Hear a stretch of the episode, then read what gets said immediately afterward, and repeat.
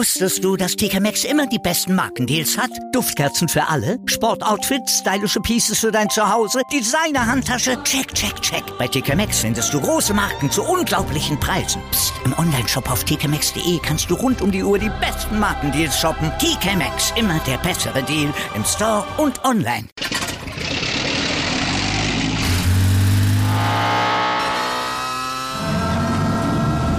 Von 0 auf 100.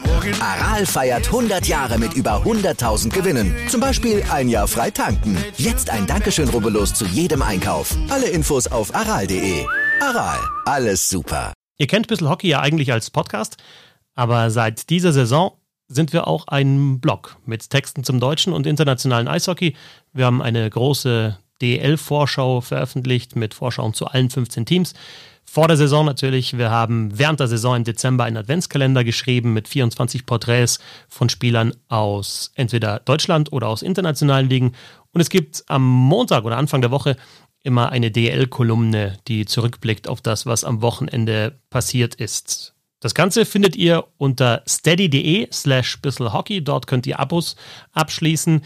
Das sieht folgendermaßen aus. Ab einem Euro seid ihr dabei. Ihr könnt selber entscheiden, wie viel euch das Ganze wert ist.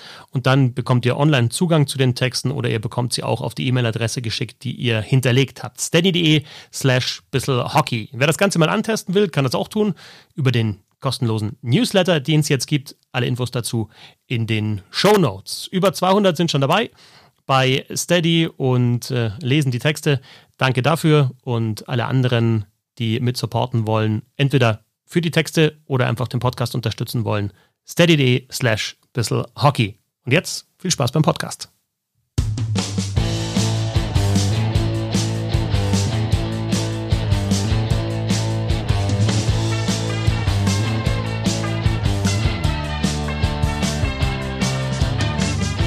Habe der Ehre. Schön, dass ihr dabei seid. Ich bin Christoph Fetzer. Bissel Hockey geht immer weil viel los war. Am Wochenende, es viele Diskussionen gegeben hat und ich auch zwei Spiele im Stadion gesehen habe, mal wieder ein Podcast Anfang der Woche mit dem Rückblick aufs DL-Wochenende und logisch muss ich auch über das sprechen, was am Freitag passiert ist im Spiel Eisbären Berlin gegen die Augsburger Panther. Die strittigen Schiedsrichterentscheidungen, Emotionen sind hochgekocht, was man sonst eigentlich nur aus den Playoffs kennt, dass es so gegen die Schiedsrichter auch geht.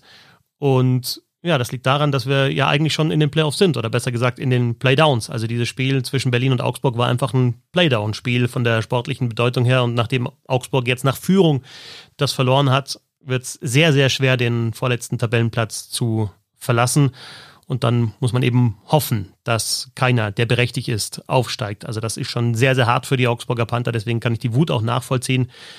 Die beiden Entscheidungen, ich habe auch drüber ähm, geschrieben schon, geblockt schon, es ist einfach unglaublich schwierig weiterhin, finde ich. Ähm, selbst bei ja, so Judgment Calls, bei diesem Rempler von Kaffner gegen Melchiori, ähm, es ist einfach in dieser schnellen Sportart tatsächlich so, dass es Kann-Entscheidungen gibt und ja, gleiche Vergehen mal so und mal so bewertet werden und mal geahndet werden und nicht geahndet werden. Und wichtig ist natürlich, da eine Linie zu haben, idealerweise über eine Saison in einem Spiel, das würde ich sagen, war jetzt in dem Fall Kaffner gegen Melchiori nicht gegeben. Also äh, wenn ich mir die anderen Spiele, die ich gesehen habe, in, in dieser Saison anschaue, dann ist das was, was selten gepfiffen wird.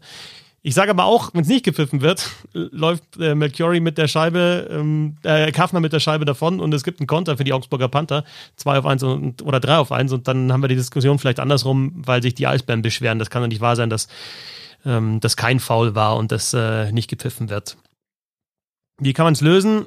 Ähm, in dem Fall hätte ich tatsächlich vielleicht wirklich mal beide auf die Strafbank äh, geschickt. Äh, Kaffner dann für, ja, wahrscheinlich Interference, weil er eben äh, nicht auf die Scheibe geht, sondern nur auf den Gegenspieler den zu Fall bringt. Und dann Melchiori wegen Embellishment, weil er zu leicht gefallen ist. Ich finde das sehr, sehr interessant, dass äh, dieses beide gehen runter bei Raufereien vor dem Tor, ums Tor rum so oft äh, ja, ähm, entschieden wird. Und bei Fouls eigentlich fast nie es Embellishment gibt, zumindest in der DL. Und äh, ja, wenn, wenn man sich nicht ganz hundertprozentig sicher ist, ich weiß, es ist auch, geht auch sehr, sehr schnell und das ist jetzt äh, im Nachhinein auch wieder äh, sehr klug, das sagen zu können. Ja, schick dann einfach beide raus. Aber vielleicht wäre das dann die Lösung für die Situation gewesen. Und ähm, die zweite Situation, äh, die Spielverzögerung, Ich denke, wenn man sich das ganz genau anschaut, Frame by Frame, was die Schiedsrichter übrigens nicht können, ja, in dem Fall, also die haben da keine Zeitlupe, sondern müssen das im Spiel entscheiden, dann sieht man schon, dass die Scheibe abgefälscht war, aber im Spiel ist es, denke ich, auch gar nicht so einfach zu entscheiden. Es ist natürlich jetzt äh, auch ja, Fakt, dass eben mit, mit Roman Goffmann ein Schiedsrichter dann bei, bei drei kritischen äh, Entscheidungen äh, oder drei Spielen mit kritischen Entscheidungen mit dabei war. Ich kann ehrlich gesagt nicht verstehen, warum sich da so der Hass dann auch äh, entlädt auf eben eine Person. Äh, wüsste nicht, dass der über die komplette Saison irgendwie schlechter gepfiffen hätte als die anderen. Und äh, am Sonntag hat er das Derby gepfiffen zwischen Straubing und Ingolstadt. Ich war da, äh, ja, unauffällig wie ein Schiedsrichter eben sein sollte. Es ist ein unglaublich komplexes Thema, in so einer schnellen Sportart so schnell die Entscheidung treffen zu müssen, dann auch ähm, ja, eine Sportart, in der Körperkontakt ja erlaubt ist. Wann ist ein Crosscheck jetzt wirklich ein Crosscheck? Also in den Regeln steht ganz klar, wenn du halt den Schläger dem Gegenspieler ähm, in den Rücken haust oder in den Oberkörper haust, dann ist es ein Crosscheck. Wie oft haben wir das gesehen? Äh, und es wird nicht gepfiffen. Äh, Beinstellen, äh, Stockschlag, äh, auch halten. Wie lange halten ist okay? Oder Interference, wie lange ist das noch okay? Das sind einfach Sekundenbruchteile, die da teilweise entscheidend sind und oft muss man einfach auch entscheiden, wie stark war jetzt tatsächlich der Impact bei dem Stockschlag zum Beispiel. Ähm, bei einem Crosscheck jetzt finde ich nicht unbedingt, äh, da ist relativ klar, aber das ist halt auch eine, eine Strafe, die, die selten oder zu selten ausgesprochen wird, finde ich zumindest. Also es gibt auf jeden Fall was zu verbessern. Wir sollten auch erwarten, dass die Schiedsrichter eine Linie haben. Es ist nur in dieser Sportart einfach unglaublich auffällig, dass es so diese klaren Strafen gar nicht so oft einfach gibt. Und vielleicht noch ein Gedanke zum Thema Spielverzögerung. Ich glaube, da sollte man schon drüber nachdenken, ob man diese Strafe nicht abschafft oder das irgendwie ja modifiziert. Denn wie oft kommt es tatsächlich vor, dass ein Spieler sagt, boah, ich, ich, ich kann nicht mehr, ich hau das Ding eben jetzt übers Glas. Also eine Möglichkeit wäre natürlich zu sagen, man handelt das wie ein Icing. Das heißt, wenn ein Spieler die Scheibe wirklich rausspielt, dann gibt es nicht nur Bully vor dem eigenen Tor im eigenen Drittel, sondern es gibt auch keine Möglichkeit zu wechseln dann kann die angreifende Mannschaft, wenn es tatsächlich so eine versuchte Spielverzögerung ist oder eine ergaunerte Verschnaufpause, dann kann die andere Mannschaft weiterhin Druck machen. Ähm, aber da, wenn es wirklich um Millimeter geht, ist da jetzt noch einer mit dem Schläger dran oder nicht? Äh, ändert sich da die Flugbahn der Scheibe? Ist die eben leicht abgefälscht oder nicht? Geht die noch ganz minimal oben ans Glas hin oder nicht? Dafür dann zwei Minuten ähm, zu geben und das dann gleich zu bewerten wie zum Beispiel ein, ein Festhalten in einer 2 auf 2 Situation, wo ein Spieler dann wegstartet. Finde ich ein bisschen schwierig. Sportlich gesehen eben zwei Partien, bei denen ich im Stadion war, einmal Ingolstadt gegen Düsseldorf und am Sonntag Straubing gegen Ingolstadt.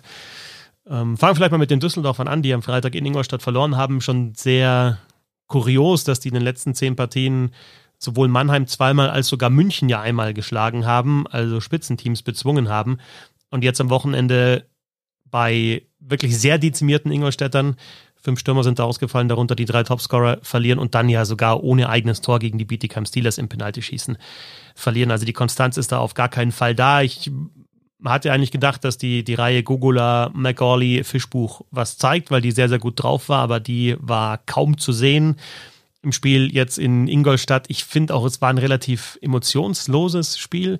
Der Düsseldorfer EG, also teilweise wenn es keiner, der zu sehr auf die Körpersprache schaut, aber ja, mal ein Abwinken oder irgendwie Text in Richtung des Mitspielers, wo ich mir auch gedacht habe, okay, ähm, so nimmst du jetzt nicht unbedingt Schwung auf, aber das ist nur eine, eine Randbemerkung.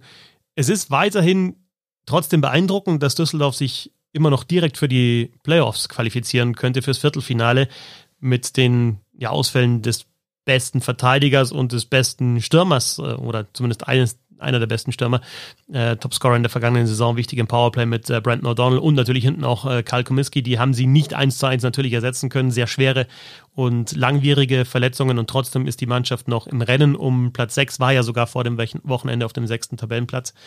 Sie haben einen sehr, sehr guten Torwart mit Henrik Haukeland. Also das ist schon sehr, sehr auffällig, wie, wie gut der hält und wie oft er ihn dann wahrscheinlich auch den Hintern rettet.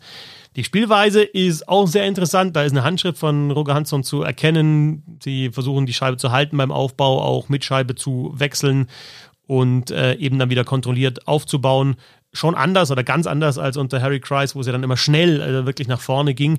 Also nicht, dass unter Harry Kreis die, die Scheibe irgendwie weggeworfen werden sollte, aber das Spiel aus dem eigenen Drittel und dann ins gegnerische Drittel rein war wohl schon ein bisschen schneller. Also da schon ganz klar eben der Einfluss auch von Roger Hansson zu erkennen, aber dennoch insgesamt einfach zu wenig Konstanz in dieser Saison. Schauen wir rüber zu den Ingolstädtern, die äh, nochmal mit viele Ausfälle haben. Also gleich am Anfang der Saison ja auch Gibbons und Phaser ausgefallen.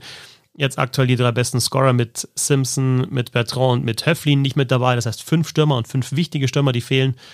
Und beeindruckend, wie, ja, wie sie das kompensieren können und wie sie trotzdem ja, aktuell unterwegs sind und gut punkten und vorne dabei sind und ja, dann teilweise ja sogar auf dem zweiten Tabellenplatz jetzt äh, gestanden haben und ähm, ja am Wochenende eben den Sieg gegen Düsseldorf eingefahren haben und dann den einen Punkt noch geholt haben äh, gegen die Straubing Tigers, da auch aufgeholt im äh, dritten Drittel 0 zu 2 auf 3 zu 2. Äh, ja, und sind weiterhin nach diesem Wochenende Zweiter hinter dem ERC Red Bull München. Hm, Handschrift auch da zu erkennen von Mark French, ganz interessantes Play im Spiel gegen Straubing, als sie gemerkt haben, ja, so aus dem Spiel heraus, Straubing eher dominant mit der 2-0-Führung eben nach zwei Dritteln. Dann gab es dieses eine Play, im dritten Drittel vom Bulli weg. Pieter gewinnt das Bulli und Matteau, sein Flügelstürmer, fährt sofort zum Wechseln. Äh, Matteau eigentlich nicht in der Reihe drin, sondern Frederik Storm mit Daniel Pieter in einer Reihe. Und Frederik Storm kommt dann von der Bank und startet von der Bank gleich nach vorne. Und nach dem gewonnenen Bully kriegt Matt Bodie die Scheibe hinten an der eigenen Torlinie und tut so, als würde er ums Tor rumfahren, bremst dann auch nochmal ab und spielt sofort den weiten Pass in den Lauf von Frederik Storm. Also ich finde fast so eine Kombination wie, wie Quarterback und Wide Receiver. Auch nicht groß geschaut, sondern den einfach nach vorne gespielt. Storm kriegt den Puck, fährt Mario Zimmermann, dem Straubinger Verteidiger, davon alleine aufs Tor zu und macht eben das 1 zu 2 und dann haben sie es noch gedreht, das Spiel auf 3 zu 2, späten Gegentreffer kassiert und dann im Penaltyschießen am Ende verloren. Aber ähm, Ingolstadt, ähm, ja, sehr, sehr gute Defensive, ähm, guter Torwart mit Michael Garteig und eben eine, eine Offensive, die aktuell die, die Ausfälle auch kompensieren kann. Dazu weiterhin äh, die deutschen Spieler, ein Stachowiak, ein Henriquez, ein Kraus, in der Verteidigung natürlich ein Leon Hüttel, jetzt äh, am Wochenende auch äh, Hübner und Schindler, die beiden 18-Jährigen mit, mit Saisondebüt, bei Schindler war es sogar DL-Debüt, also kriegen nicht viele Eiszeit, aber haben wir jetzt auch schon öfter mal besprochen, Mark French spricht viel mit diesen jungen Spielern und ja, man hat da schon auch gesehen, dass sie Entwicklungsschritte machen. Straubing, ähm, wieder mal ein Heimsieg, also enorme Heimstärke. Ähm, 2-0 Führung zwar verspielt in diesem Spiel am, am Sonntag, am Freitag haben sie auch schon gewonnen, zu Hause gegen die Löwen Frankfurt, sind die beste Heimmannschaft der Liga. Gegen Ingolstadt, ja, das dritte Drittel war, war nicht gut, da haben sie eben diese 2-0 Führung erst verspielt, dann den Ausgleich gemacht. Auch da ähm, enorme Tiefe. Ich habe in der DL-Kolumne, die es ja wöchentlich gibt, äh, geschrieben, ähm, dass, dass äh, nur München und Wolfsburg hat mehr Spieler mit, mit 20 oder mehr Punkten. Also dann kommt dann schon Straubing. Ähm, aktuell hat ähm, Travis St. Dennis 15, 14, 14 Spiele nicht getroffen. Ähm, 15 Tore hat er geschossen und jetzt 14 Spiele ohne Tor. So ist es, oder 15 Spiele sogar jetzt mit dem Wochenende ohne Tor. Travis und Dennis dann treffen eben andere, machen die Tore. Also eine, eine, eine sehr tief besetzte Offensive, Defensive ist eher eingespielt mit äh, Miska, der jetzt wirklich gut drauf ist aktuell und natürlich auch Florian Bugel, zwei gute Torhüter. Special Teams waren vor allem zu Saisonbeginn ähm, sehr, sehr gut. Jetzt ist auch die 5 gegen 5 Offensive, also mit den Mannschaften, mit der Mannschaft ist zu rechnen, mit Ingolstadt ist auch zu rechnen. Fragt sich halt nur, wie lange und, und wie es in den Playoffs aussieht, weil ich habe mich in letzter Zeit öfter gefragt, wer ist eigentlich aktuell nach München natürlich der zweitgrößte Favorit auf die Meisterschaft? Und die Antwort ist für mich immer noch Adler Mannheim. Jetzt nicht, weil sie in der Hauptrunde so überzeugen, sondern weil sie halt in den letzten Jahren immer wieder nachgewiesen haben, dass sie Playoffs können und äh, der Kern der Mannschaft ist ja immer noch derselbe ich würde auf jeden Fall sagen, dass Ingolstadt und, und Straubing ja klar nach der Tabelle auch von, von der Leistung her Top-4-Teams sind. Und äh, beeindruckend, wie Ingolstadt die Ausfälle in der Offensive wegsteckt. Steckt. Die Defensive ist besser geworden, die Mannschaft spielt äh, abgeklärter, spielt reifer jetzt unter Mark French. Und, und Straubing brutal heimstark, äh, schafft es zu Hause oft, den Gegner zu dominieren über weite Strecken des Spiels, ist tief besetzt und ist in den letzten Jahren auch spielerisch und, und läuferisch noch besser geworden. Also gut möglich, dass, dass Ingolstadt und Straubing im Viertelfinale Heimrecht haben in dieser Saison. Aber die erste Hürde in den Playoffs, die müssen sie dann erstmal nehmen. Und daran sind beide zuletzt oft gescheitert. Und ich bin sehr gespannt, ob sie in dieser Saison besser aufgestellt sind und auch besser eingestellt sind für die Playoffs. Ist auf jeden Fall sehr, sehr spannend, was Ingolstadt und Straubing weiterhin machen. Ähm, und ob sie die Top 4 halten und was dann in den Playoffs passiert. Nochmal, ich würde sagen, Mannheim, obwohl das jetzt nicht so eine überragende Saison ist, aber die sind immer noch Dritter und haben halt zwei Punkte Rückstand auf Ingolstadt. München ist weg vorne, aber äh, das ist alles noch okay für Mannheim. Die würden jetzt aktuell im Viertelfinale gegen Bremerhaven spielen. Wer ist der Favorit? Natürlich Mannheim. Und dann, ja, ist halt die Frage, was passiert im Halbfinale? Kommt dann überhaupt Ingolstadt, Straubing, kommen die überhaupt weiter? Und was macht Mannheim dann? Und äh, ja, dann gäbe es vielleicht wieder das Kräftemessen mit München im Finale. Aber vielleicht können der Ingolstadt Straubing reinfunken. Wolfsburg, äh, sicherlich auch eine gefährliche Mannschaft in den Playoffs. Ähm, also ist auf jeden Fall in der, in der Hauptrunde jetzt weiterhin spannend, wie sich die Mannschaften platzieren und dann natürlich in den Playoffs. Kurzer Blick natürlich noch nach hinten. Bietigheim 30 Punkte in 40 Spielen, also 16 Punkte Rückstand auf Berlin ist natürlich theoretisch noch nicht, aber praktisch äh, vorbei. Und ähnlich ist es bei Augsburg äh, schwer vorzustellen, dass die da Berlin noch überholen. Dann wird es halt im Kampf um den zehnten Platz echt äh, sehr, sehr interessant mit aktuell, ja, Köln muss wahrscheinlich da auch noch mit dazu zählen, Köln, Düsseldorf, also Köln, die sich vielleicht noch Sorgen machen müssen, abzurutschen als siebter, Düsseldorf, Nürnberg, Frankfurt, Iserlohn, Schwenningen. Es sind halt dann wirklich ähm, sechs Teams für vier Plätze aktuell. Und vielleicht auch noch die Eisbären Berlin. Die haben zwar aktuell zehn Punkte Rückstand auf den zehnten Tabellenplatz, aber vielleicht geht das sogar auch noch. Das heißt also Platz zehn aktuell wie eigentlich vor der Einführung des Abstiegs dann noch das Spannendste und eben wer kommt direkt in die Playoffs ähm, und wer holt Heimrechts. Sind noch 16 Spieltage, viel, viel Spannung. Ich freue mich drauf und sag Servus, bis zum nächsten Mal.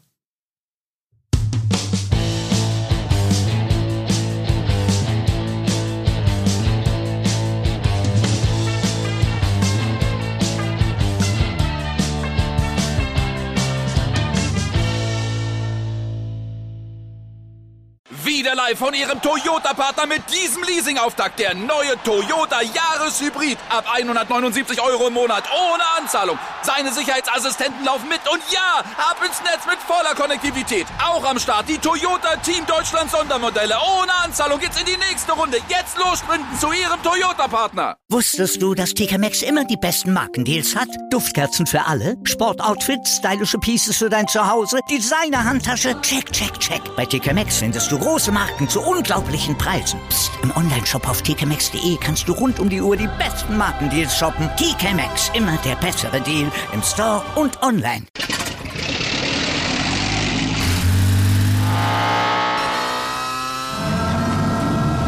Von 0 auf 100. Aral feiert 100 Jahre mit über 100.000 Gewinnen. Zum Beispiel ein Jahr frei tanken. Jetzt ein Dankeschön, rubbellos zu jedem Einkauf. Alle Infos auf aral.de. Aral, alles super.